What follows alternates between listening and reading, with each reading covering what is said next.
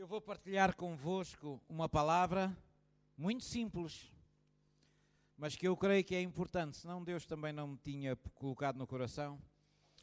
E tem por título A Caminhada do Crente. Quem está aqui que é crente?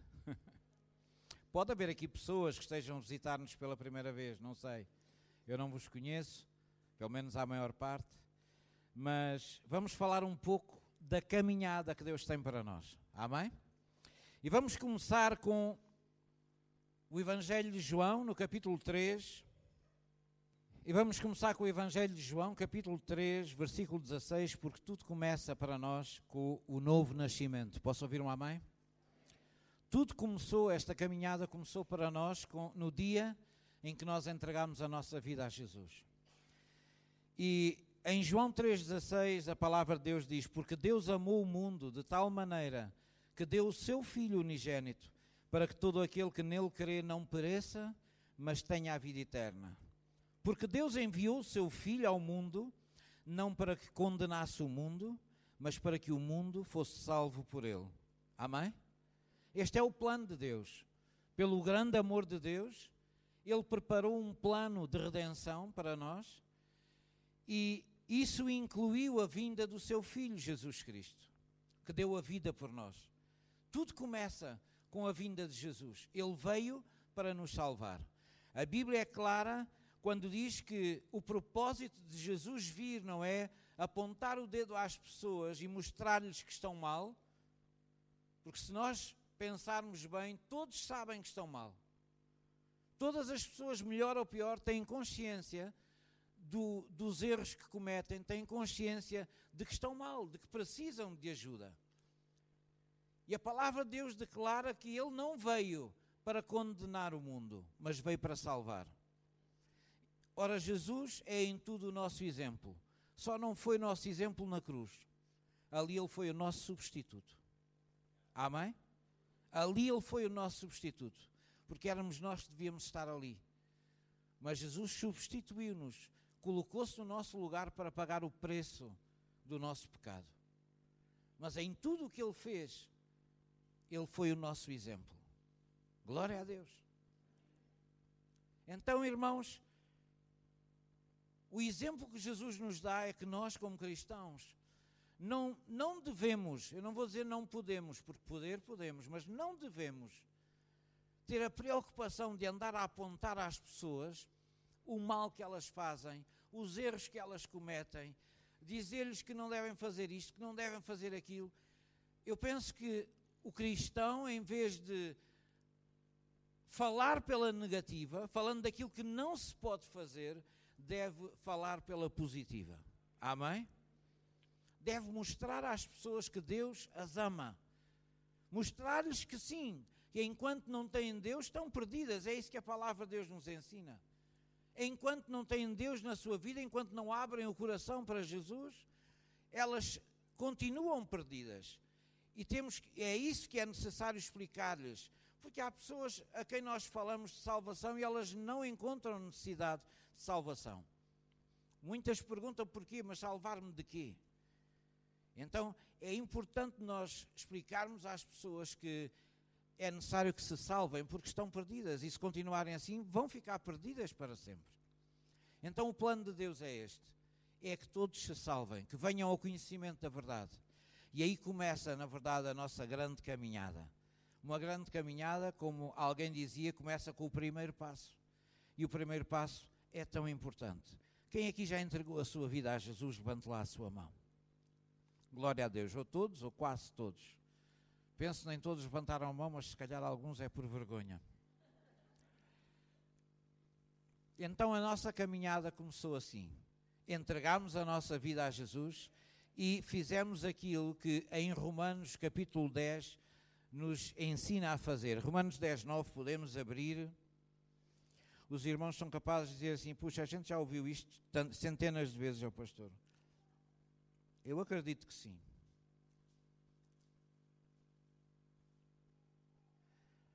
Mas como diz a palavra, a fé vem por ouvir e ouvir e ouvir a palavra. Amém? E não importa o quanto já nós ouvimos, importa de tudo que nós já ouvimos, o quanto nós estamos a praticar. Amém?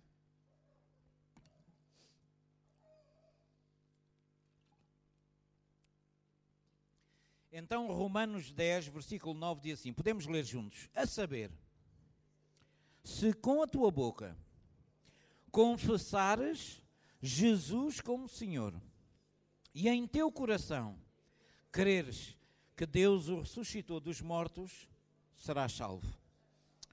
Alguns podem dizer, puxa, isto é demasiado simples. Mas o nosso Deus é simples. O Evangelho de Jesus Cristo é o Evangelho da simplicidade. Nós é que temos a mania de complicar as coisas, de tornar difícil aquilo que Deus fez fácil. E às vezes arranjamos mil e uma regras. Na verdade, em todas as igrejas existe essa tentação de criar regras quando elas não existem na palavra de Deus. Então criam-se regras, as pessoas devem, dizemos às pessoas que elas precisam mudar isto e mudar aquilo e santificar mais a sua vida e ser um exemplo e mais assim, mais assado. Uh, muitas vezes ouço dizer às pessoas que elas têm que mudar a sua vida de tal maneira que sejam dignas de receber Jesus. Mas ninguém é digno de receber Jesus. Ninguém. O maior dos erros é nós pensarmos que sozinhos podemos mudar a nossa vida para então Jesus vir e ocupar a nossa, o nosso coração. É o pior erro que nós cometemos.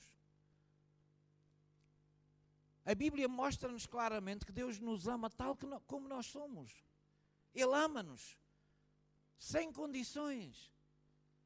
E Ele só quer que nós, que cada um de nós abra o seu coração e que o convide a entrar. E Jesus vai entrar. E é Ele que vai arrumar a casa. Posso ouvir um amém? É Ele que vai arrumar a casa. É escusado estarmos a pensar que nós é que temos que fazer tudo. Não. Deixe Jesus entrar e depois ele, ele é que nos vai ajudar, Ele é que nos vai dar forças, Ele é que nos vai dar sabedoria para nós mudarmos aquilo que tem que ser mudado na nossa vida. É Ele. Amém? Então, por isso, esta palavra é tão simples: diz, olha, para tu seres salvo, só tens que crer no coração e confessar com a tua boca. O quê? Que Jesus é o Senhor da tua vida e que Ele está vivo. Porque aqui diz que se tu creres com o teu coração que Deus o ressuscitou dos mortos, isto significa, se tu creres, que Ele está vivo. Amém? Quem crê que Jesus está vivo? Ele está vivo e está no nosso meio. Glória a Jesus. Então, por isso é tão simples. É apenas confessar com a nossa boca. E a partir daí somos salvos. Não tem nada a ver com sermos muito santificados, com sermos mais perfeitinhos. Não, não tem nada a ver com isso. Essa obra é a obra que Jesus vai fazer com cada um de nós. Amém? Mas a verdade é que este é um processo e é um processo longo. Nós gostamos das coisas rápidas, mas é um processo longo, é uma longa caminhada com Jesus. O primeiro passo foi dado. E logo a seguir, o que é que acontece na nossa vida? Como eu disse, Jesus foi o exemplo. O que aconteceu com Jesus? Jesus foi batizado, ele foi ter com João Batista para ser batizado, não é? Na verdade, Jesus não precisava converter-se, mas aquele momento em que ele se entregou nas mãos de João Batista para receber o seu batismo, representa para nós a nossa conversão e também nós somos batizados no Espírito Santo. Também nós recebemos essa plenitude do Espírito na nossa vida. E é por isso que não devemos esquecermos que o Espírito Santo está presente na nossa vida. E é uma coisa boa para nós nos arrependermos, porque a maior parte de nós, para não dizer todos, esquecemos demasiadas vezes que o Espírito Santo está presente.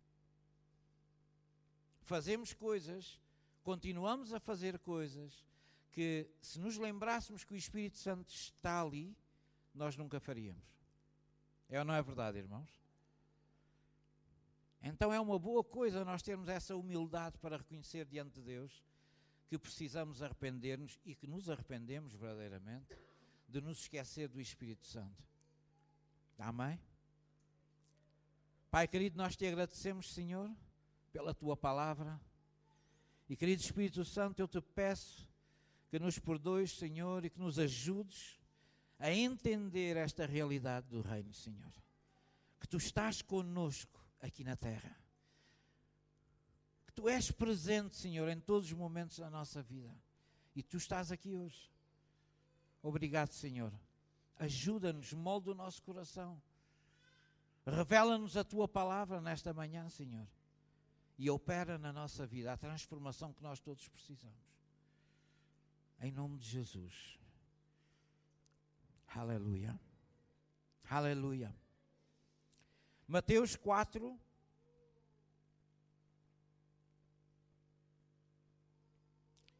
Mateus capítulo 4.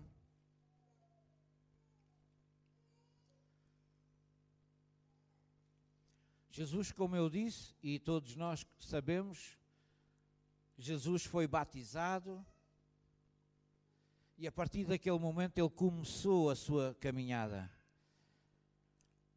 Mas olha o que diz logo a seguir.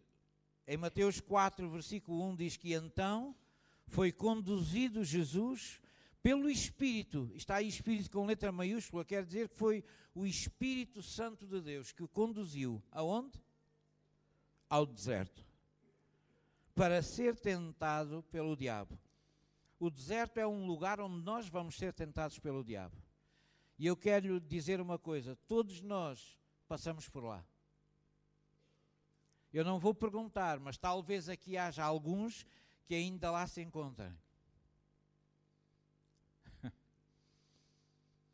Passar pelo deserto faz parte da nossa caminhada não é uma coisa que acontece por acaso, é o Espírito Santo que nos leva lá. É necessário sermos conduzidos ao deserto. Amém? Olha o que aí diz: que Jesus foi conduzido pelo Espírito ao deserto e, tendo jejuado 40 dias e 40 noites, depois teve fome. Todos nós conhecemos esta passagem, certamente. Mas isto para mostrar o quê? Jesus foi ao deserto, o Espírito Santo levou lá com um propósito. Era necessário um tempo em que Jesus iria estar em jejum e oração. Naquele deserto, Jesus ia estar a sós com o Pai, ia ter comunhão com o Pai. E a Bíblia nos ensina quão importante é nós nos sujeitarmos a Deus e, e fazemos exatamente as mesmas coisas que Jesus fez. Jesus esteve em comunhão e em jejum durante 40 dias. E depois foi tentado. E quando ele venceu a tentação, quem sabe que Jesus venceu essas tentações? Mas o que aconteceu depois? Depois de Jesus se ter sujeitado a Deus e ter resistido ao diabo, porque ele resistiu às tentações do diabo. O que é que diz a Bíblia? Que Jesus depois foi servido pelos anjos. Foi ou não foi? Jesus foi servido, os anjos vieram para servi-lo. Quer dizer que as bênçãos de Deus estão reservadas e elas vão chegar até nós, mas há todo um processo e há algo que nós tínhamos que fazer. E há irmãos, muitos irmãos, que se questionam e nos colocam essa pergunta. Muitas vezes ouço irmãos a dizer, pastor, mas porquê é que este deserto dura tanto tempo? Porquê é que temos que passar pelo deserto tanto tempo? E a única resposta possível é, é dizer-lhes que esse tempo depende de cada um. Depende de cada um. Porque repara o que a Bíblia diz em Tiago, no capítulo 4. Vá lá comigo a Tiago.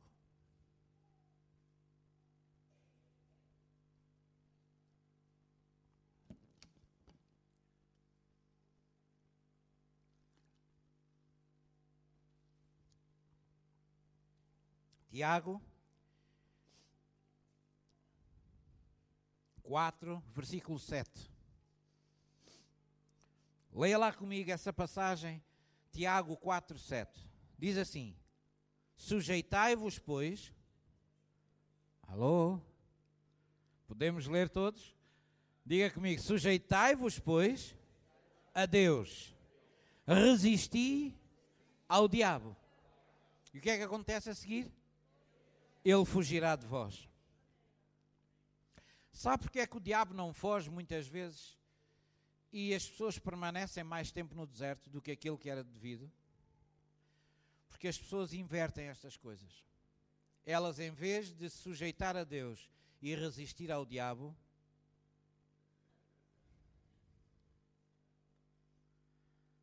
elas sujeitam-se ao diabo e resistem a Deus. Muitos, Deus tem falado com eles. Deus continua a tocar na porta dos seus corações e eles continuam a resistir. Continuam a resistir. Continuam a resistir e a dar desculpas a Deus. Você conhece alguém assim? Aquele irmão que era para vir hoje, mas não veio, se calhar. Isto não é de certeza para alguém que esteja aqui. Mas alguns desses irmãos que não vieram hoje, se calhar estão a resistir demais a Deus. E são esses os tais que vêm ter connosco e perguntar, pastor, porquê é que o deserto demora tanto tempo? Porquê? Porque é que nós parece que não passamos de, deste lugar? É só dificuldades para tudo, para alcançar alguma coisa, é tudo um esforço. Já que alguém pensou assim? Não estou sozinho, pois não? Quanto mais nós nos sujeitamos a Deus, sabe o que significa sujeitar? Sujeitar não é estar debaixo de opressão. Sujeitar é obedecer é aceitar a autoridade e o domínio dessa pessoa com naturalidade. Quando nós nos sujeitamos a um líder, nós não estamos a fazer o sacrifício de nos sujeitar àquela opressão. Não, nós estamos a aceitar naturalmente a autoridade de Deus que está sobre esse líder. É ou não é? Deus colocou pastores, colocou líderes que Ele ungiu para um propósito. Quando nós numa igreja nos sujeitamos ao nosso pastor, ao nosso líder, nós não estamos a fazer sacrifício, nós estamos a aceitar a liderança que vem de Deus. Amém? Quando a Bíblia diz que nós nos devemos sujeitar a Deus, a Bíblia está a dizer que nós devemos aceitar com naturalidade, com desejo sincero de coração, aceitar essa autoridade que vem de Deus, sujeitar-nos à Sua palavra decidirmos obedecer à Sua palavra, fazer aquilo que Deus nos tem falado para fazer e não resistir. Amém? Resistir não é a Deus, é a Satanás. Porque de Deus vem tudo o que é bom, irmão. Às vezes pode trazer uma aparência de dificuldade, de algum sacrifício, e na verdade a Bíblia diz que no tempo presente as coisas às vezes parecem ser de sacrifício, mas para quê? Para que no futuro possa ser aprazível, possa ser agradável e a manifestação da glória de Deus possa vir à nossa vida. Para isso nós temos que nos sujeitar. Glória a Jesus. Talvez esteja aqui alguém, eu não os conheço, a maior parte, mas talvez esteja aqui alguém que tenha andado a resistir a Deus. Eu não vou perguntar quem, quem pensa que tem estado a resistir a Deus. Mas pela minha experiência, muitos cristãos continuam a resistir a Deus. E arranjam mil e uma desculpas para resistir a Deus. Uns é porque dizem que não têm tempo. Todos nós temos o hábito de arranjar essa desculpa da falta de tempo. Ah, pastor, eu não tenho tempo, sabe? A minha vida é muito ocupada, é uma vida cheia de responsabilidades. Sim, eu pergunto, mas será que não arranjamos tempo se quisermos? É que a verdade é que se nós pensarmos bem, arranjamos tempo para tantas outras coisas. Coisas que nem sequer trazem benefício algum. Mas por variadíssimos critérios, nós acabamos por arranjar tempo para muitas coisas que não produzem vida para nós. E a Deus nós damos a desculpa de que ah, não tenho tempo não tem tempo. às vezes nós deparamos com pessoas que têm dons maravilhosos. Algumas pessoas, por exemplo, têm dons espetaculares para lidar com crianças. Pessoas que Deus capacitou com esse dom. Para quê? Para que é que Deus nos terá dado esses dons? Para o servirmos. Para o servirmos. Para pormos esses dons à disposição de Jesus. E quando Deus dá esses dons, não é para outra coisa, mas tanta gente nós conhecemos e que está a guardar esses dons, está a escondê-los e arranja essas desculpas. Não, pastor, eu não tenho muita disponibilidade. Ah, vamos deixar para mais tarde. Mais tarde. Nós não sabemos o dia de amanhã. Ah, não é? Quem aqui sabe? Eu não quero ser dramático. Mas eu quero fazer uma pergunta muito séria. Quem aqui sabe qual é o dia da sua morte?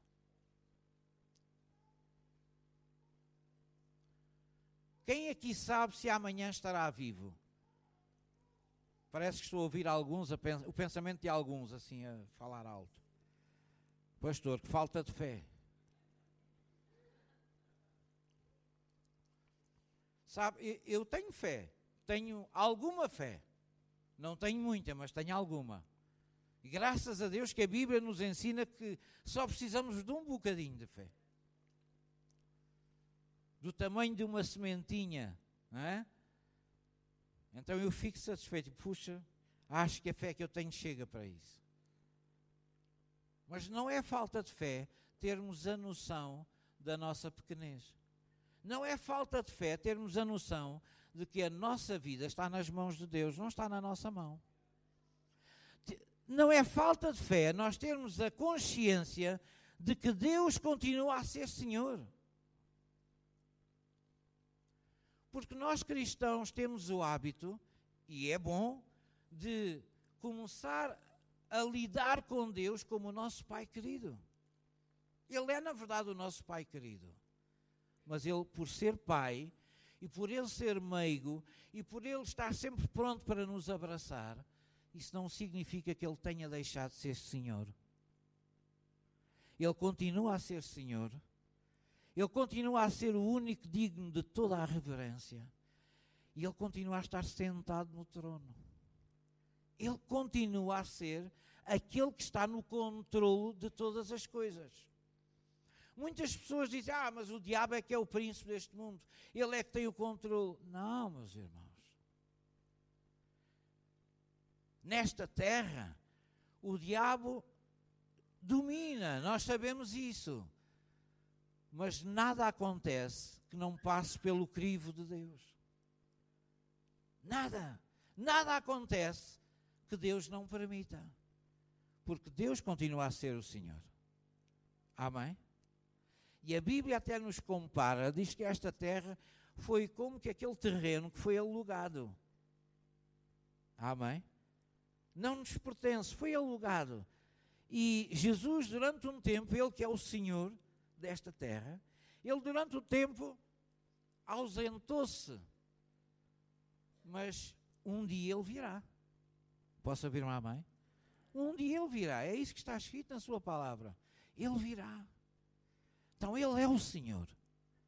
E, como eu estava a dizer, não tem mal nenhum nós colocarmos estas questões. Será que eu vou estar vivo amanhã? Será que eu vou estar vivo daqui a uma hora? Eu não sei. Eu não sei. Eu não sou dono do tempo, não sou dono da vida. E isto porquê? Porque é que eu me questiono desta maneira? Porque eu penso assim: será que eu não devia pôr os meus dons quanto antes ao serviço de Deus? Será que eu não devia quanto antes servir a Deus enquanto eu tenho fogo? Alguém aqui se questiona assim?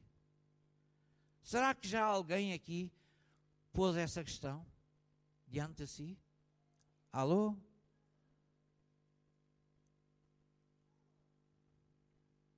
Será que. Amém.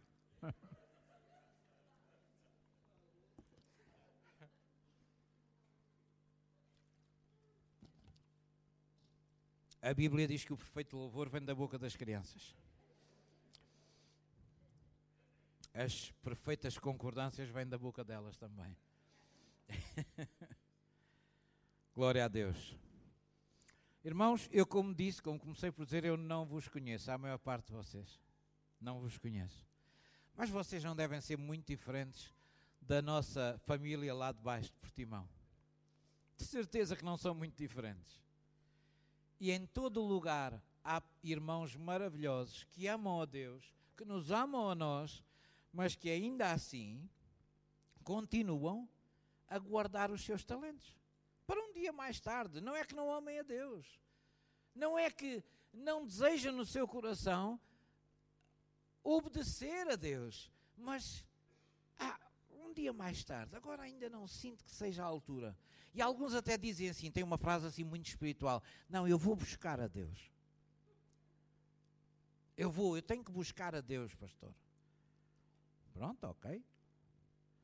Mas vai buscar a Deus para obter uma resposta que já conhece há muito tempo. Não é? E ainda que Deus carimbe essa resposta, depois você vai pedir mais alguns sinais. É? Ok, ok, Senhor. Mas então, se vier uma pessoa falar comigo acerca deste assunto, é sinal de que tu estás a confirmar. Esta tarde, se esta tarde alguém vier falar comigo acerca disto, e nós vamos fazendo assim, vamos nos enganando a nós mesmos. A Bíblia diz: Não sejais apenas ouvintes, mas praticantes. Não vos enganeis com falsas, com falsas declarações, com falsas razões, com desculpas. Não vos enganeis. Eu vou fazer uma pergunta: será que não é tempo de nós servirmos a Deus? Há aqui alguém que concorde comigo que é tempo de nós servirmos a Deus?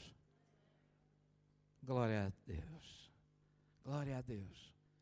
É tempo, é, é tão bom, sabe?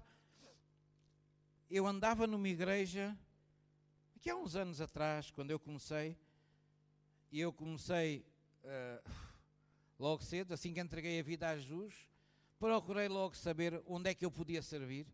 E depois há aqueles irmãos que uh, eu estou à vontade para dizer estas coisas, como eu não vos conheço. Há aqueles irmãos que dizem assim, pastor, mas eu tenho uma chamada de Deus, sabe isto? Eu não tenho chamada para ser assistente.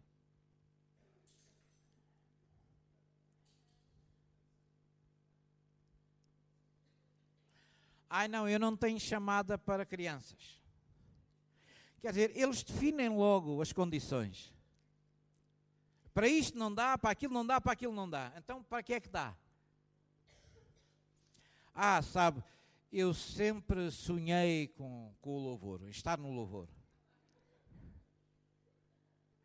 Não sei se é por ser um lugar assim mais alto, não sei.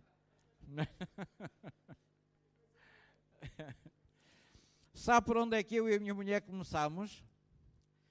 Começámos por um grande ministério. Começámos a lavar casas de banho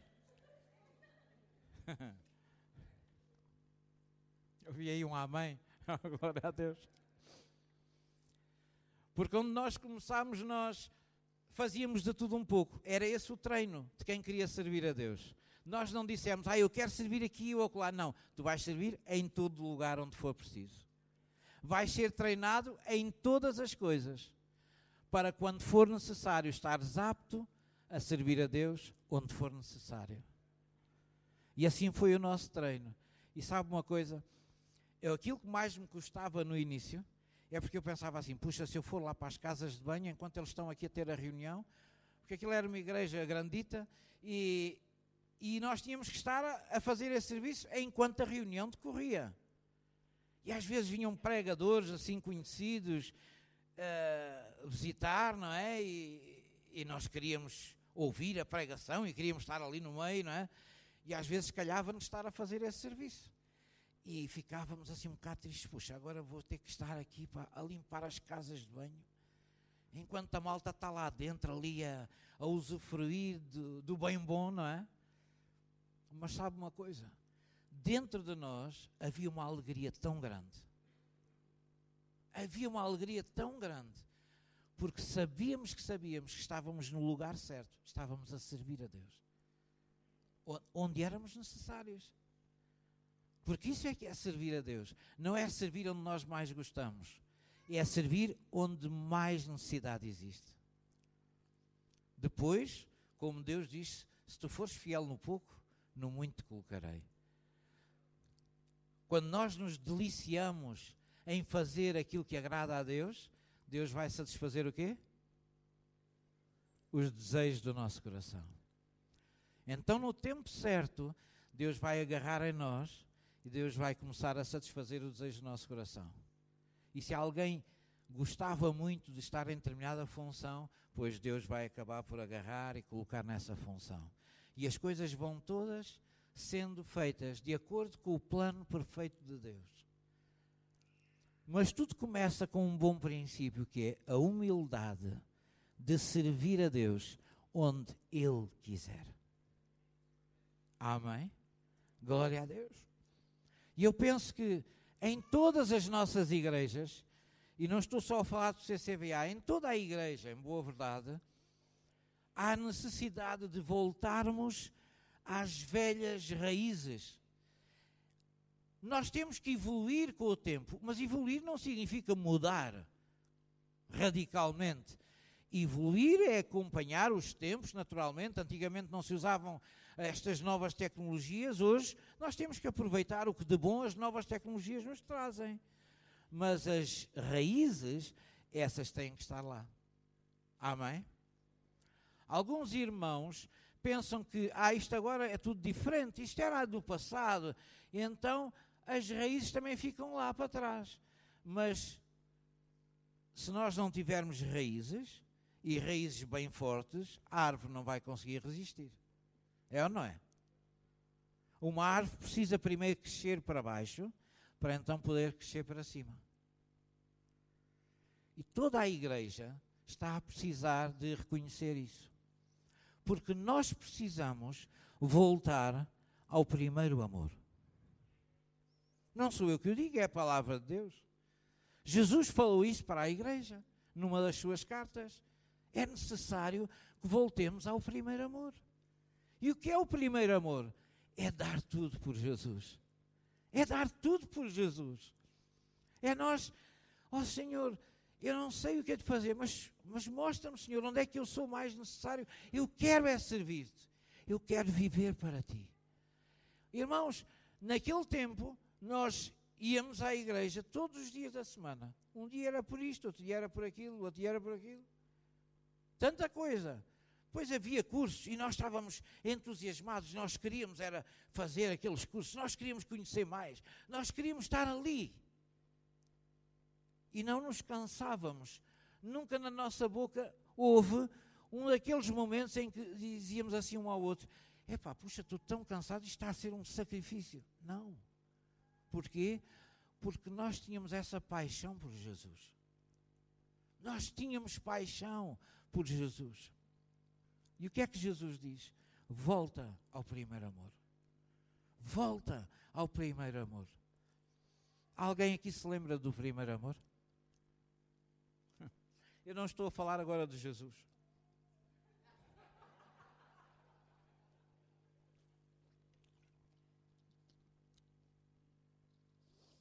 Alguém aqui se lembra do primeiro amor? Das coisas loucas que nós fazíamos no princípio, quando começámos a conhecer o amor, não é? Quando, esti quando estivemos apaixonados a primeira vez, noites sem dormir, enfim, é melhor não dizer as coisas porque Fala a Deus, não. que isso não é para se saber.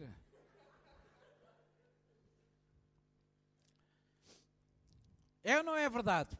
É só para saber se estou aqui a falar sozinho ou se mais alguém está comigo. O primeiro amor fala de um tempo em que nós estávamos apaixonados.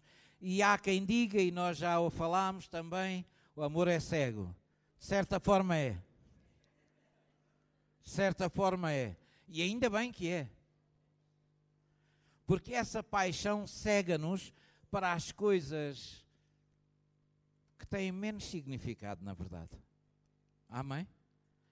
Essa primeira paixão faz com que não olhemos para os defeitos do outro.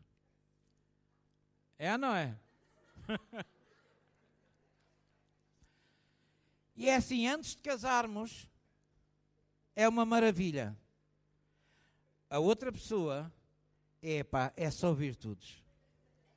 É só virtudes. Aquilo é tudo bom. É só polpinha. Não tem espinhas, não tem ossos, não há nada. Mas a pessoa casa. Isto não é connosco, hein? é alguns. A pessoa casa. Depois, com o tempo, isto vai andando. Isto é uma caminhada. Não é bem a caminhada do crente, mas é também uma caminhada. E sabe o que acontece depois? Alguns não sabem porque ainda não passaram por isso. Mas o que acontece depois é que aquela pessoa com quem nós namoramos, que era tudo uma perfeição, era tudo só maravilha, é só virtudes, não havia um defeitozinho. Depois é só defeitos. A pessoa nem precisa esforçar-se para procurar virtudes. Não tem, ponto final, não tem virtudes.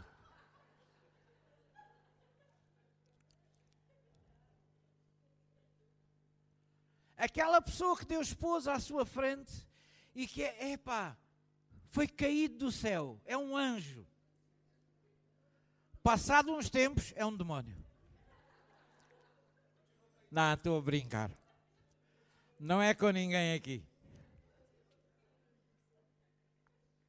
Mas você está a me entender, não está? Estamos a falar do primeiro amor. O primeiro amor é aquele tempo em que essa paixão tão grande,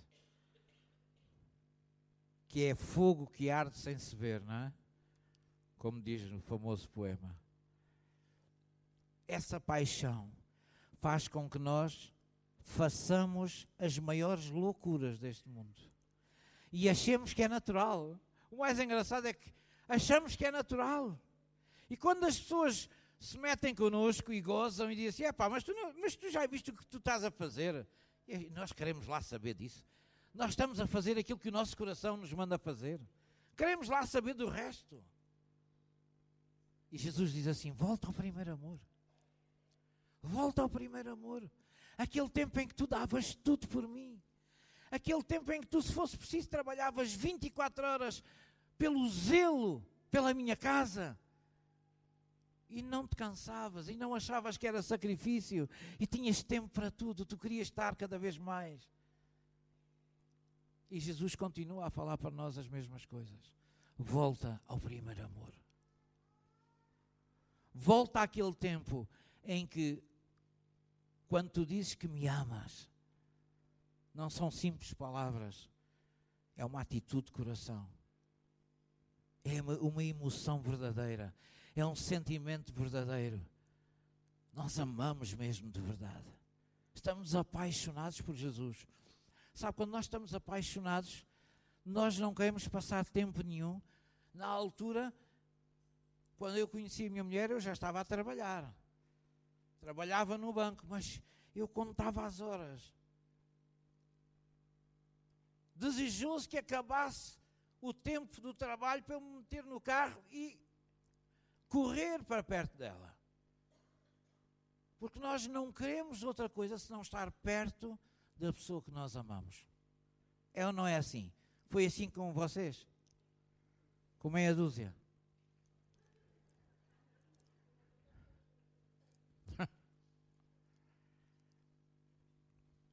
Glória a Jesus. Nós entendemos todos quando Jesus diz volta ao primeiro amor. Glória a Deus. Deus quer mesmo que voltemos a esse primeiro amor. Deus quer ver essa paixão em nós. Deus quer ver uma igreja afogueada, cheia desse fogo de Deus. Uma igreja apaixonada por Deus. Sabe, naquela igreja onde eu me converti, a determinada altura parecia que havia mais pessoas a servir do que pessoas a assistir às reuniões.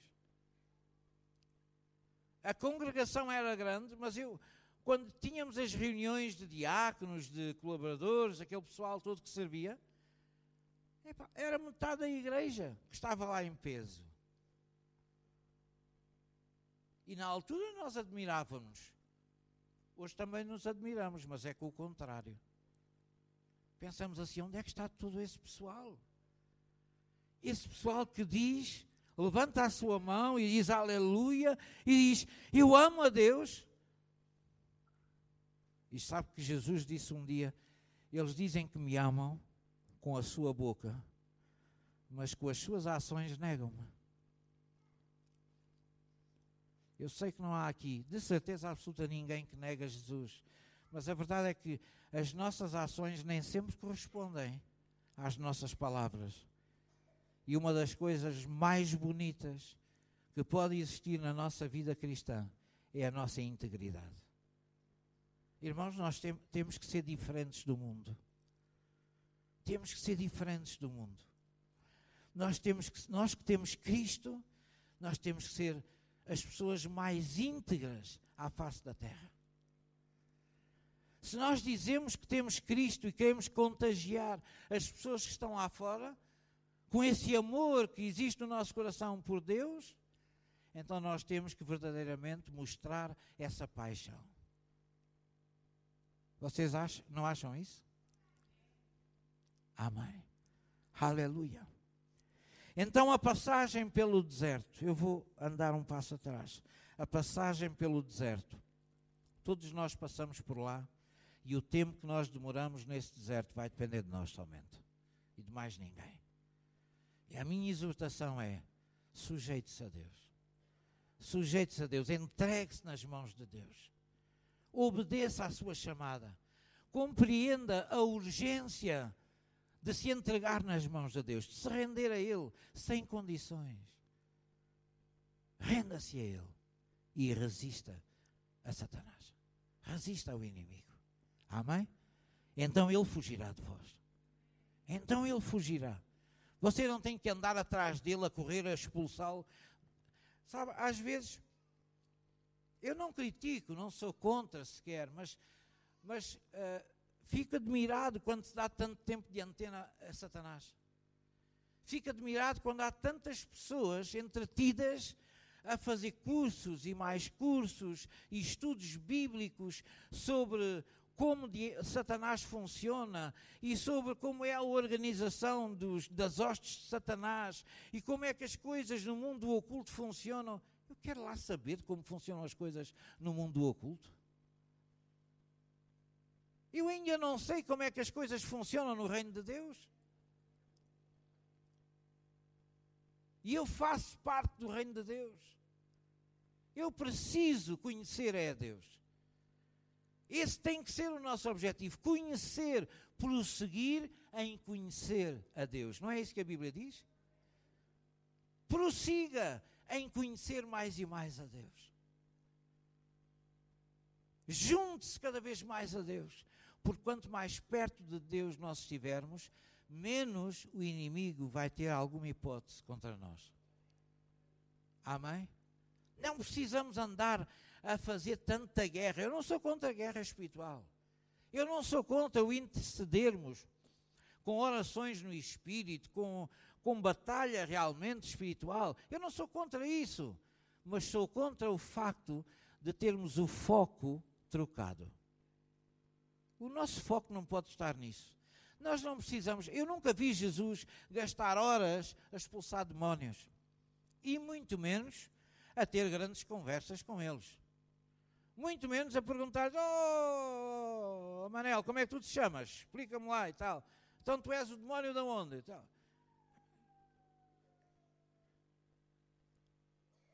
Eu só sei o que a Bíblia diz, irmãos. A Bíblia diz que o, o diabo é o pai da mentira. Se nós vamos encetar grandes conversas com o pai da mentira, olhe, prepare-se para ouvir pelo menos umas quantas mentiras. Quer lá saber como é que se chama esse demónio? Ou como é que se chamam essas entidades das trevas? Quer lá saber. Eu só sei que se eu estiver bem com Deus, se eu estiver revestido com o poder de Deus, eu estou bem. É o diabo que vai ter que fugir de mim. Eu só tenho que me sujeitar a Deus. Ao diabo, Deus apenas manda resistir. E depois Deus diz qual vai ser o resultado. Ele fugirá de vós. Posso ouvir um amém? Ele fugirá de vós. Não se preocupe mais. É como aqueles irmãos que todas as semanas vêm falar connosco e dizer: Pastor, esta semana o diabo tem andado atrás de mim. E eu normalmente digo: olha, o diabo comigo tem andado à minha frente. Mas é a fugir de mim. Porque eu não lhe dou tempo para ele andar atrás de mim. Quer lá saber onde é que ele anda? Ele vá para onde quiser. Não, parece uma brincadeira, mas não é uma brincadeira. É verdade, os cristãos andam a gastar demasiado tempo preocupados com Satanás preocupados com o que o diabo pode ou não fazer. Preocupe-se mais com o que Deus pode fazer.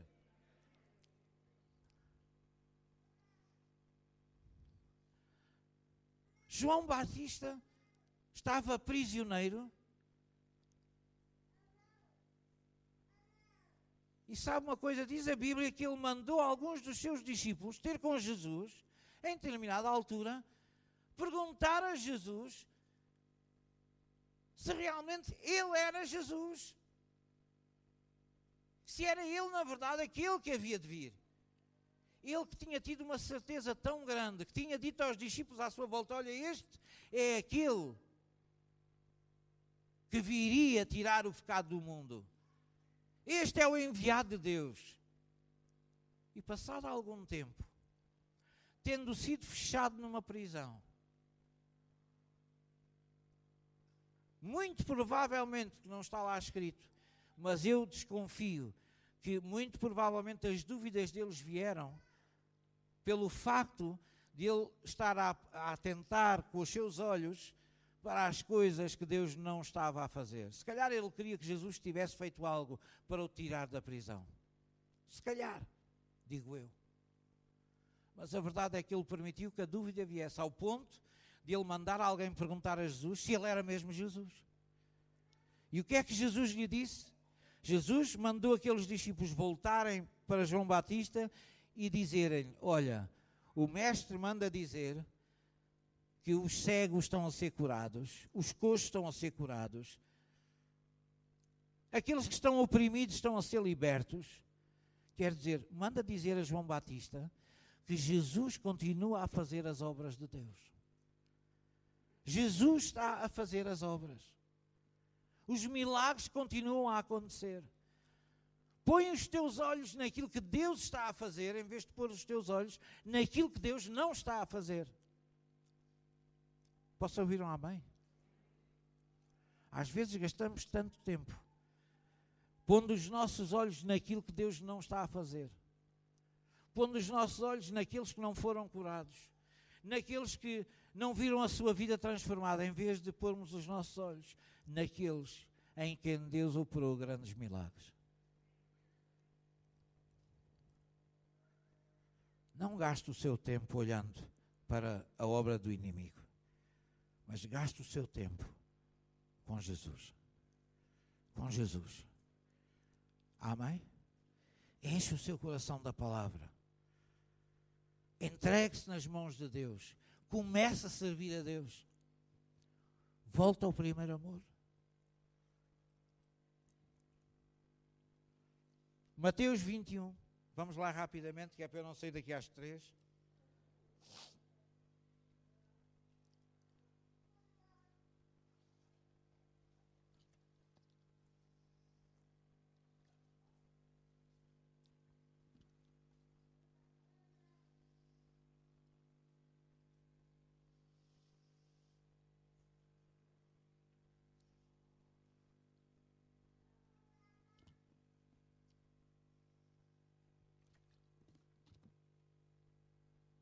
Mateus 21, 12. Diz assim a palavra. Estão lá todos? Mateus 21, versículo 12 diz assim: E entrou Jesus no templo de Deus, e expulsou todos os que vendiam e compravam no templo, e derrubou as mesas dos cambistas e as cadeiras dos que vendiam pombas, e disse-lhes: Está escrito: A minha casa será chamada casa de oração. mas vós a tendes convertido em covil de ladrões. O que é que isto me fala a mim? O que isto me fala a mim é que nesta minha caminhada com Deus, como eu já vos disse, depois de eu ter entregue a minha vida a Jesus, eu tenho que estar preparado para ser levado ao deserto. Amém? Mas também tenho que estar preparado para Jesus entrar no meu coração e fazer aquilo que ele fez quando entrou no templo de Deus. Jesus entrou no templo e o que é que ele fez? Expulsou todos os que vendiam e compravam no templo, derrubou as mesas dos cambistas, as cadeiras dos que vendiam pombas e disse-lhes: Está escrito, a minha casa será chamada casa de oração, mas vós a tendes convertido em covil de ladrões. Jesus quer purificar o seu templo. E a Bíblia diz que o templo de Deus não é mais aquele feito por mãos de homens. Nós somos o templo de Deus. A Bíblia diz: Não sabeis vós que sois o templo do Espírito Santo de Deus e que Ele habita nos vossos corações. Então nós somos o templo do Espírito Santo. Quando Jesus deu este exemplo, Ele estava a mostrar-nos aquilo que Ele vai fazer na nossa vida, com cada um de nós. Jesus quer entrar no nosso coração. Ele quer entrar neste templo e limpar este templo de tudo aquilo que está a mais. Porque nós permitimos que haja muita mistura no nosso coração. E hoje em dia, cada vez mais se vê grande confusão na mente das pessoas. Aqueles que se dizem cristãos, eu às vezes, eu não quero dizer que eu é que sou detentor da verdade, não, não é isso. Mas há coisas que são tão claras, há coisas que nós escutamos, que nós vemos, e eu às vezes fico a pensar: como é possível tanta confusão? Isto só pode acontecer porque as pessoas dão lugar a tudo. As pessoas gastam o seu tempo a ver e a ouvir tudo, o que presta e o que não presta. E essa mistura vai acabar por trazer confusão. Confusão não vem de Deus. Deus não nos deu nenhum espírito de confusão. Eu sempre digo às pessoas e exorto as pessoas: quando você tem dúvidas acerca de qualquer coisa, busca Deus. Aquilo que você sentir no seu coração, paz no seu coração acerca disso, é aquilo que Deus quer para si. Todos nós temos o Espírito Santo de Deus. É Ele que vai tocar o nosso coração e mostrar-nos claramente se é ou não é de Deus. Ah, mas eu não sei e tal. Eu tenho algumas dúvidas. Se tem dúvidas, não vá. Alô? Estão-me a ouvir bem lá atrás? Se tem dúvidas, não vá. Sabe o que a Bíblia diz? Eu gosto sempre de, de passar aqui pelo crivo da Bíblia. A Bíblia diz para nós nos afastarmos de tudo que tiver a aparência do mal. Ah, a aparência não é lá muito boa, mas a gente nunca sabe. Não, não, eu sei, eu sei o que a Bíblia diz. Se eu um dia tiver a confirmação de Deus que afinal eu estou enganado, que afinal aquilo não é contrário a Deus, pronto, eu vou chegar-me outra vez. Mas enquanto eu não tenho essa certeza, eu vou afastar-me. Porque Deus diz que eu me devo afastar de tudo que tem a aparência do mal. Então, se nós formos simples, olharmos para a Bíblia e fizermos o que a Bíblia diz, sem procurarmos mil e uma interpretações, porque sabe, a Bíblia não foi feita para ter muitas interpretações, foi feita para ter revelação. Porque as interpretações são analisadas pela nossa mente, mas a revelação é analisada no nosso coração. E nós o precisamos não é de interpretação, nós precisamos é da revelação de Deus. Peça ao Espírito Santo de Deus que lhe revele a verdade. Peça ao Espírito Santo de Deus que lhe revele qual é a vontade de Deus nessa situação. E o Espírito Santo vai mostrar. Amém? Quantas vezes ao longo da minha vida eu ouvi pregadores em cima de um púlpito, a falar coisas da palavra de Deus. Estavam a falar versículos da Bíblia. Mas no meu espírito eu sabia que sabia que aquilo que estava a sair daquela boca não era de Deus. Porquê? Porque não era o Espírito de Deus que estava a falar. Ah, mas estava a usar versículos da Bíblia. Estava, mas não era o Espírito. E às vezes nós não entendemos quando a palavra de Deus diz que a palavra só por si mata, mas o Espírito vivifica. É preciso que esteja lá o Espírito de Deus. Porquê é que eu estou a dizer isto? Eu não estou a identificar pregadores, não estou aqui, o meu interesse não é falar mal de ninguém. Estou só a exortar aqueles que, como eu, são irmãos em Cristo, para que nós não nos esqueçamos que temos dentro de nós o único que nos pode mostrar o que é de Deus e o que não é de Deus. Aprenda a confiar no Espírito Santo de Deus. Amém?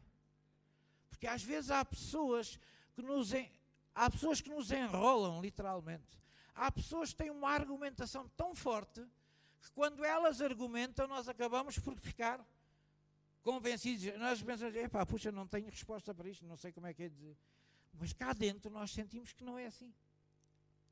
Às vezes nós temos cá dentro a certeza que não é assim, mas não sabemos encontrar uma resposta clara. Não sabemos ir à Bíblia e dizer assim: olha, mas a Bíblia diz isto, isto, isto. Nem sempre nós sabemos, mas cá dentro sabemos que não, não é. Não é. Isto não é de Deus. Por muito que essa pessoa esteja a argumentar e por muito que esteja a usar versículos da Bíblia e tudo mais, e razões lógicas, mas nós cá dentro algo testifica no nosso coração que não é assim. A quem é que isso já aconteceu? Muitos de nós. Esta é a maior confiança que nós podemos ter. O Espírito Santo está dentro de nós. É nele que nós temos que confiar. Amém? Glória a Jesus. Glória a Jesus. Jesus quer tirar de dentro de nós tudo aquilo que não presta. Todas as coisas que nós deixamos entrar que não prestam. Não foi Deus que plantou em nós. E tal como Jesus olhou para aquele templo e viu lá os vendilhões, viu que as, as pessoas começaram a deturpar. A deturpar, sim. Porquê? Porque as pessoas iam para a casa de Deus, começaram muito bem, elas começaram a fazer aquilo que Deus dizia, elas oravam, elas traziam as suas, os seus animais em sacrifício, enfim, elas faziam tudo bem feito, mas a determinada altura começaram a pensar noutras coisas, começaram a pensar nas necessidades da casa de Deus e outras coisas mais, começaram a pensar nos seus interesses e começaram a pensar, ah, mas se calhar a gente também podia aproveitar, trazer para aqui umas pombas, aproveitávamos para vender, porque há irmãos que não trazem pombas, mas podem comprar aqui para fazer o seu sacrifício. Enfim, eles começaram a dar lugar à sua mente, às ideias que pululam na sua mente e acabaram por transformar a casa de Deus num covil de ladrões.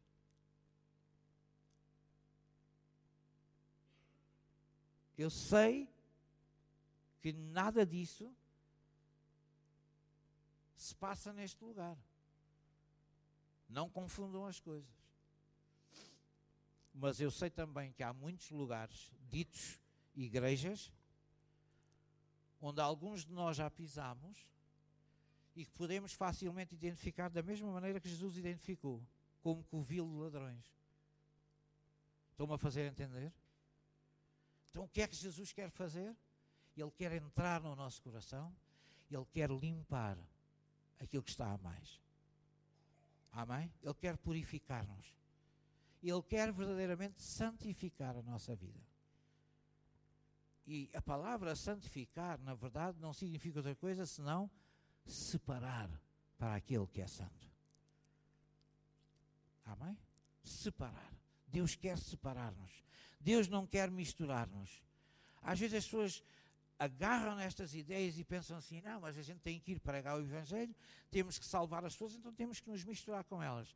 Não mistura as coisas. Amém? Uma coisa é nós sermos enviados a este mundo para poder salvar aqueles que ainda estão perdidos.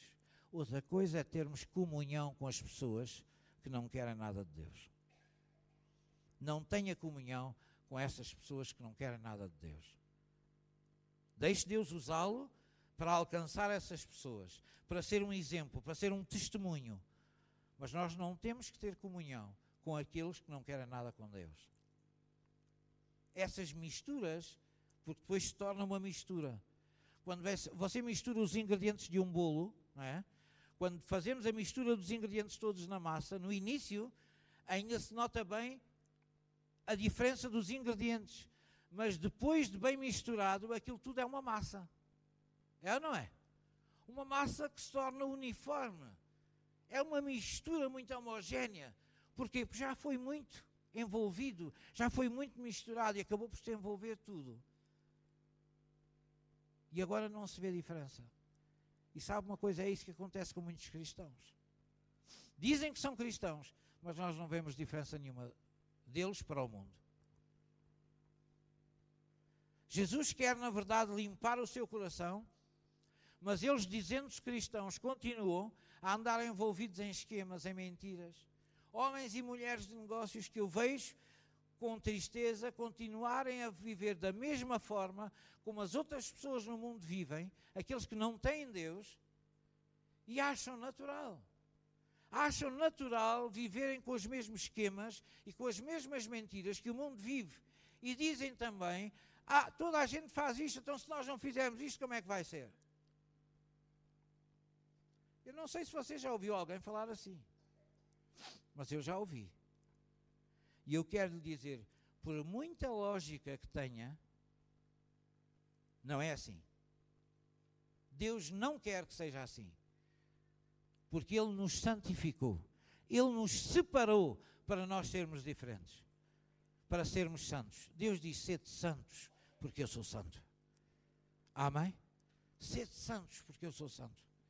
Glória a Jesus. Em Romanos, no capítulo 12, estou quase a terminar. O grupo pode ir subindo.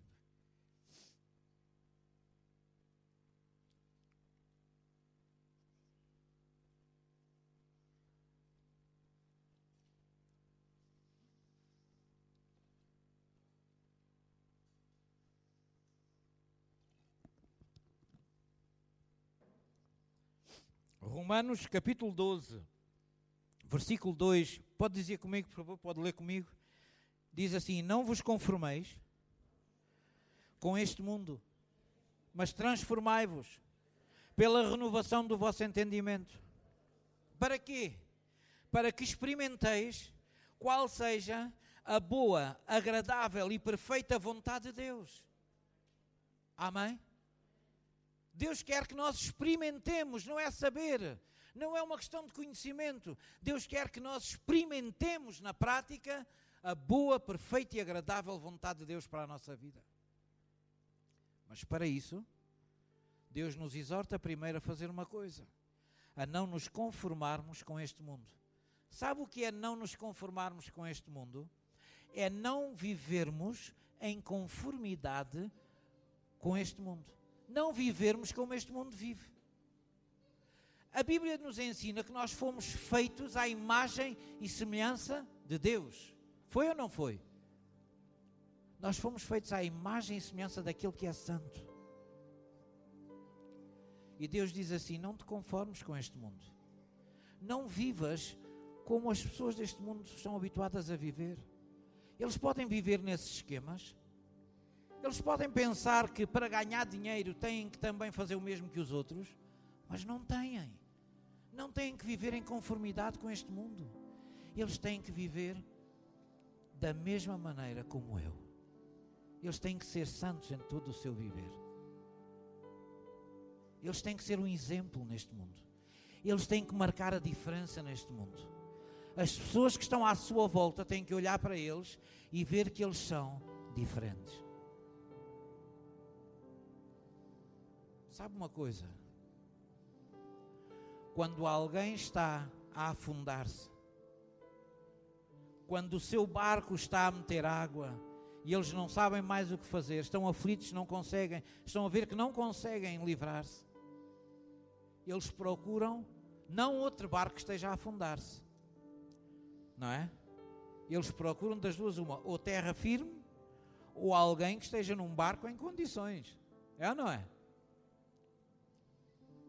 Hoje em dia, uma das coisas que nós mais vemos é igrejas a tentarem parecer-se com o mundo.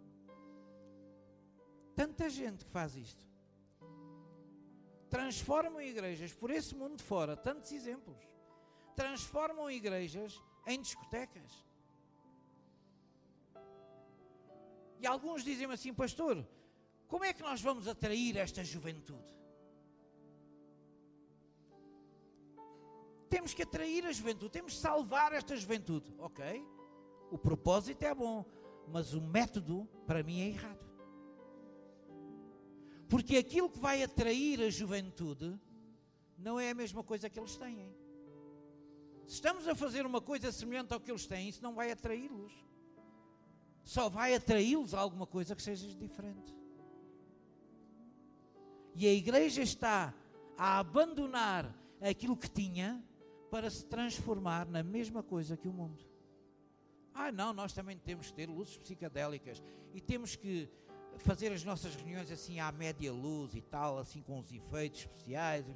Ouça, mas nós estamos aqui para estar na presença de Deus. Nós estamos aqui para partilhar a palavra. Há igrejas onde a palavra já não é mais falada. Ouve-se tudo menos a palavra de Deus. Os brasileiros têm uma expressão muito engraçada, eles dizem que são as mensagens almáticas, porque são para a alma, não são mais para o espírito. É por isso que já não precisam da palavra de Deus, porque aquilo não é para o espírito. Não, a gente tem que dar umas mensagens para, para a alma das pessoas. As pessoas estão a precisar de uma certa psicanálise, de uma certa. Tudo menos Deus. Alguns até têm vergonha de pôr na sua placa que são igreja. Chamam todos os nomes e mais alguns, mas igreja não, porque isso depois as pessoas começam a falar. Irmãos, nós somos ou não somos igreja?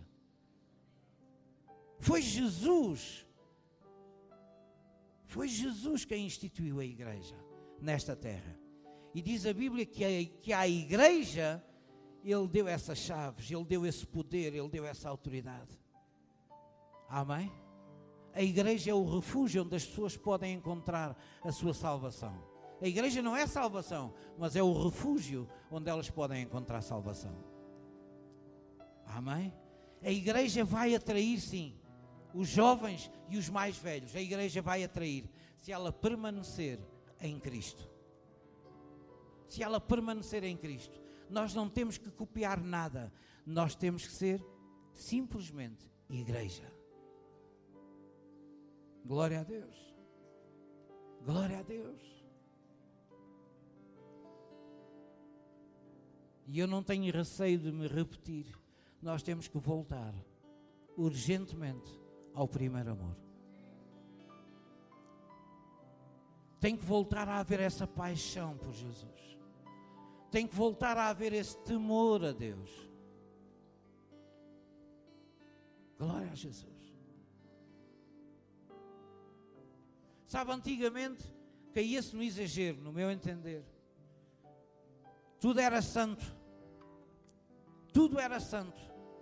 Eu uma vez chegámos a uma igreja e as pessoas lá acharam estranho porque nós permitíamos que os, que os diáconos, os assistentes, subissem ao púlpito da igreja. E eu perguntei, mas porquê é que isso é estranho para vocês? Ah, não, é que os pastores anteriores não deixavam ninguém subir aqueles degraus.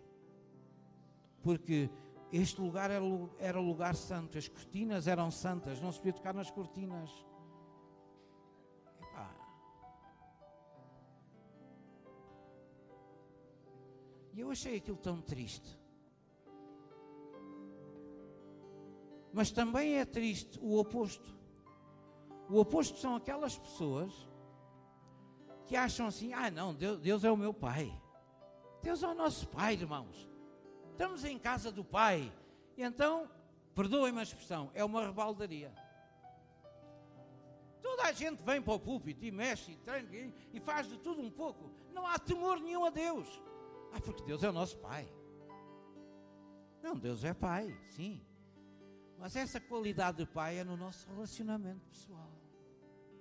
Mas Ele não deixou de ser o Senhor. E como Senhor, Ele é digno de reverência, de temor. E algumas pessoas tentam pintar a coisa assim um bocadinho mais cor-de-rosa. Usa-se muito esta expressão. E dizem assim: bom, temor não é medo. Sim, medo a gente tem é, do, é de Satanás, mas de Deus a gente não tem medo. E eu digo assim: tem medo, sim, senhor. Tem medo, sim, senhor. Porque eu não tenho que temer ao diabo. Eu sou filho de Deus, mas eu tenho que temer a Deus. Mal de mim quando eu deixar de temer a Deus. Porque esse respeito santo que eu tenho que sentir por Deus essa reverência, isso é temor a Deus, àquele que está sentado no trono. Quando nós estamos numa sala, na presença do Presidente da República, toda a gente se senta à vontade. Bom, se calhar com este Presidente até sento que ele é todo muito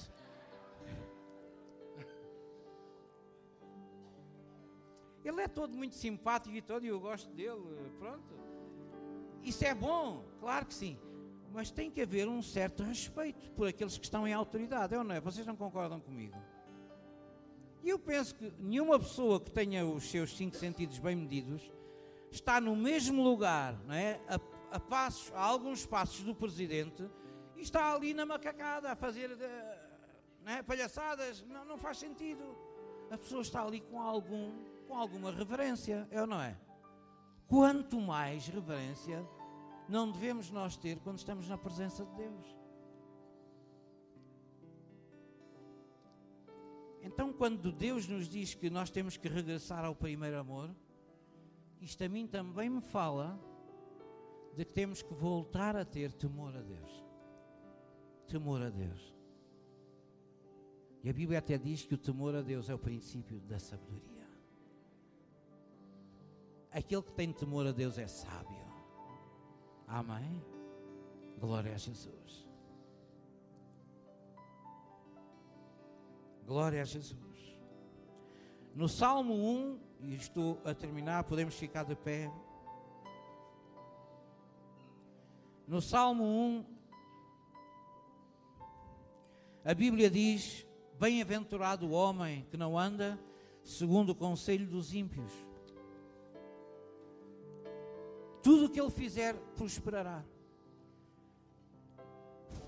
Esta é a promessa de Deus para aqueles que não andam segundo o conselho dos ímpios, mas sim segundo aqueles que são de Deus. Amém? Aqueles que têm prazer na palavra de Deus, na sua lei. Esses, tudo o que fizerem, prosperará. Quem é que quer ver a sua vida prosperar?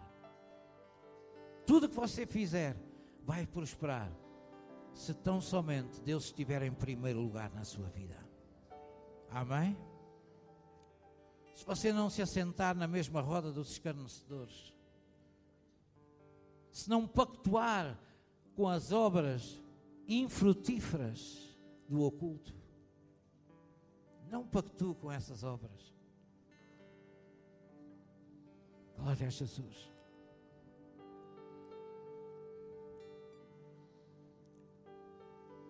Em Êxodo 23, a palavra de Deus declara: E servireis ao Senhor, e Ele abençoará o vosso pão e a vossa água, e retirará do meio de vós todas as enfermidades. Eu não encontro uma promessa tão poderosa para aqueles que servem a Deus. Aqueles que servem ao Senhor Deus promete abençoá-los, fazê-los prosperar, e Ele promete vai retirar da sua vida toda a enfermidade. Quem quer que Deus faça isso? Consigo. Glória a Jesus. Glória a Jesus. Talvez haja aqui alguém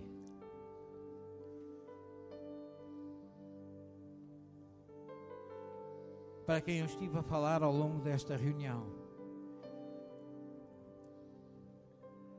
Talvez haja aqui alguém que tenha sentido Deus a falar com ela. E hoje é capaz de pensar assim: na verdade, já era tempo de eu começar a servir ao meu Deus. Era tempo de eu me deixar de desculpas e perceber que Deus conta comigo, que o meu pastor conta comigo, que precisa de mim. Sabe porquê? Porque nós somos uma família. Nós somos uma família. Isto não é um barco para ser dirigido apenas pelo comandante. Isto é como um barco a remos em que todos somos necessários para poder levar o barco em diante. Posso ouvir um amém? Todos somos necessários. E algumas pessoas pensam assim: ah, mas eu também não tenho grandes. Eu não tenho grandes dons, não tenho assim eu não sei em que é que poderia ser útil. Se você não sabe, fale com o seu pastor. Fale com o seu pastor e diga: Pastor, eu não sei bem no que é que eu posso ser útil, mas eu quero servir a Deus. Eu quero ajudá-lo. Se você pensa assim comigo, eu só quero que levante a mão para mim, por favor. Se você acha que pode ser útil, Levante lá a sua mão comigo. Eu não vou chamá-lo aqui à frente, esteja descansado. Só estou a pedir para levantar a sua mão, porque isto é entre si e Deus. Amém? É entre si e Deus. Não esteja com receio que eu vá manipular esta conversa e usá-la para dizer assim: agora venha aqui, porque você vai começar agora a fazer isto e fazer aquilo outro. Não, eu confio em Deus. Isso é entre si e Deus. Amém? Mas eu estou a trazer apenas o recado que Deus me mandou trazer. E como eu comecei por dizer-vos, eu não vos conheço. Eu não conheço esta igreja. Mas eu conheço um bocadinho de Deus. E conheço um bocadinho do vosso pastor. E sei que ele não é assim tão diferente de mim. Tal como eu, eu sei que Ele também precisa da vossa ajuda. Amém? Nós todos precisamos, nós que somos pastores, precisamos da ajuda de todos os irmãos, porque nós somos uma família. Amém? E todos juntos somos melhores. Todos juntos podemos vencer. Aleluia. Aleluia. Baixe a sua cabeça, por favor. Eu quero falar para alguma pessoa que aqui esteja. Que no seu coração tenha dúvidas, grandes dúvidas, acerca da sua salvação. E eu não sei, mas talvez haja alguém por qualquer motivo se desviou dos caminhos de Deus, tem andado afastado de Deus e tem receio de ter perdido a sua salvação. E eu quero lhe dizer uma coisa nesta manhã. Confie em mim. Deus não o abandonou. Deus não o abandonou. Deus quer o melhor para a sua vida. E Deus está de braços abertos para o receber, para poder abraçá-lo de novo. Deus o ama. Então, se você está aqui e sente no seu coração essa necessidade de voltar para Deus, de entregar de novo a sua vida nas mãos de Deus, aí mesmo no seu lugar, eu quero desafiá-lo para fazer uma simples oração. Pode ser? Diga comigo, por favor. Senhor meu Deus. Alô. Fale comigo. Fale comigo. Eu quero ouvir a sua voz. Diga, Senhor meu Deus, eu reconheço hoje que eu preciso de Ti. Eu preciso voltar para os Teus braços. Eu preciso voltar a estar na Tua presença. Eu quero ter a Tua direção na minha vida. Por isso, nesta manhã, Senhor, eu me entrego a Ti. Entrego o meu coração. E, Senhor Jesus, eu te convido a entrares no meu coração e a tornares-te o Senhor absoluto da minha vida. Foste tu que deste a vida por mim. Foste tu que me salvaste. Eu recebo agora a tua salvação. No nome de Jesus. Aleluia. Aleluia. Aleluia. Quem está aqui que ama a Deus? Levanta a sua mão, permaneça com a sua mão levantada para Ele.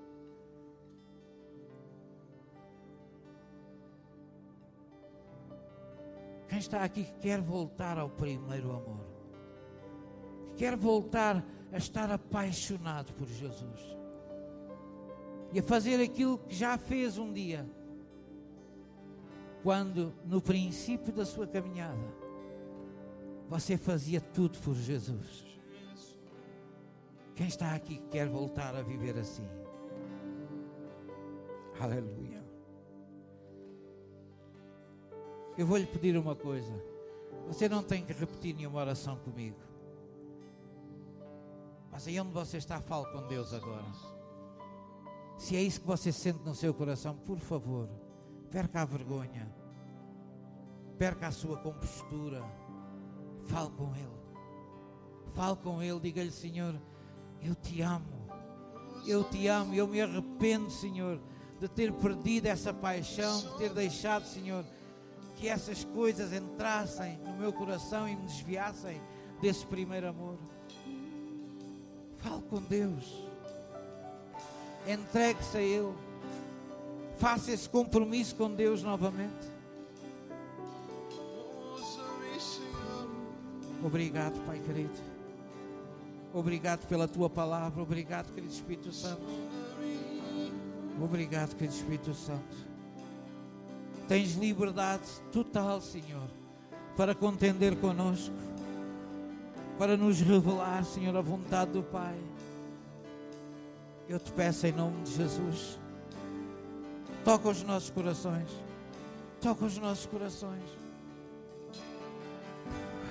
Aleluia. Aleluia.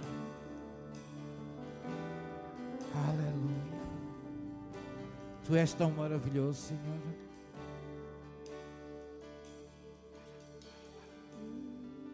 Diga a Deus: Tu és maravilhoso. Tu és bom, Senhor. Eu tenho saudades tuas, Senhor. Eu tenho muitas saudades tuas. Não tenha vergonha de dizer.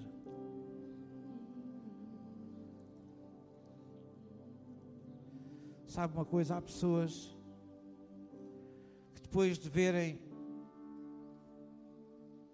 os seus entes queridos partirem, ficam cheios de remorsos por não lhes terem dito enquanto eram vivos coisas que eles sentiam. Algumas pessoas dizem assim: Eu nunca tive a ousadia a frontalidade de dizer: Sabes, eu amo-te. Eu amo-te de todo o meu coração, eu gosto tanto de ti. E eu sinto falta de estar contigo. E às vezes essas pessoas que já partiram, nós agora sentimos a falta delas e pensamos assim: eu nunca falei assim. Eu nunca fui capaz de lhe dizer o quanto eu amava.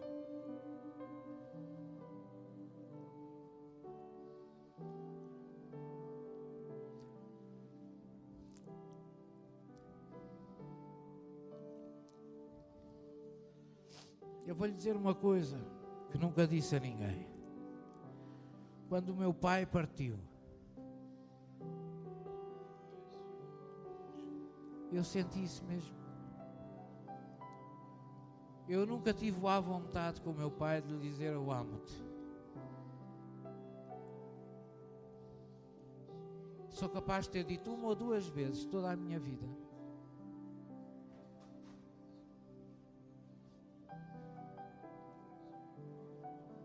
Quando ele partiu,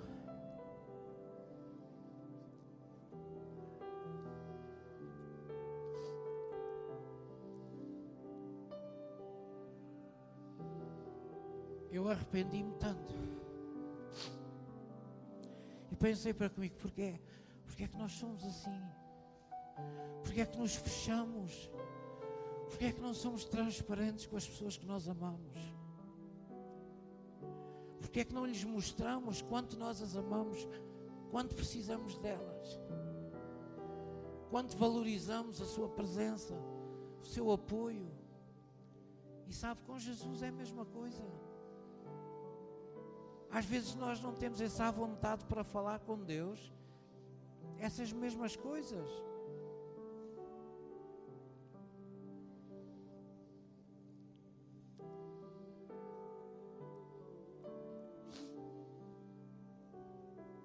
Aproveite este momento, não tenha vergonha. Mesmo que você tenha que falar um pouco mais alto, qual é o problema que a pessoa que está ao seu lado ouça? Você está a expressar o seu amor. Você está a dizer a Deus o quanto você precisa dele, o quanto você reconhece, quanto você sente a necessidade de estar com Ele. Tem saudades? Diga a Deus, Senhor, eu tenho saudades tuas. Ah, se eu vou dizer isso, as pessoas vão pensar que eu não tenho comunhão com Deus. E depois, se calhar é verdade. Qual é o problema? Acontece com todos nós. Mas seja sincero. Seja sincero. Diga a Deus, Senhor, eu tenho saudades de estar contigo.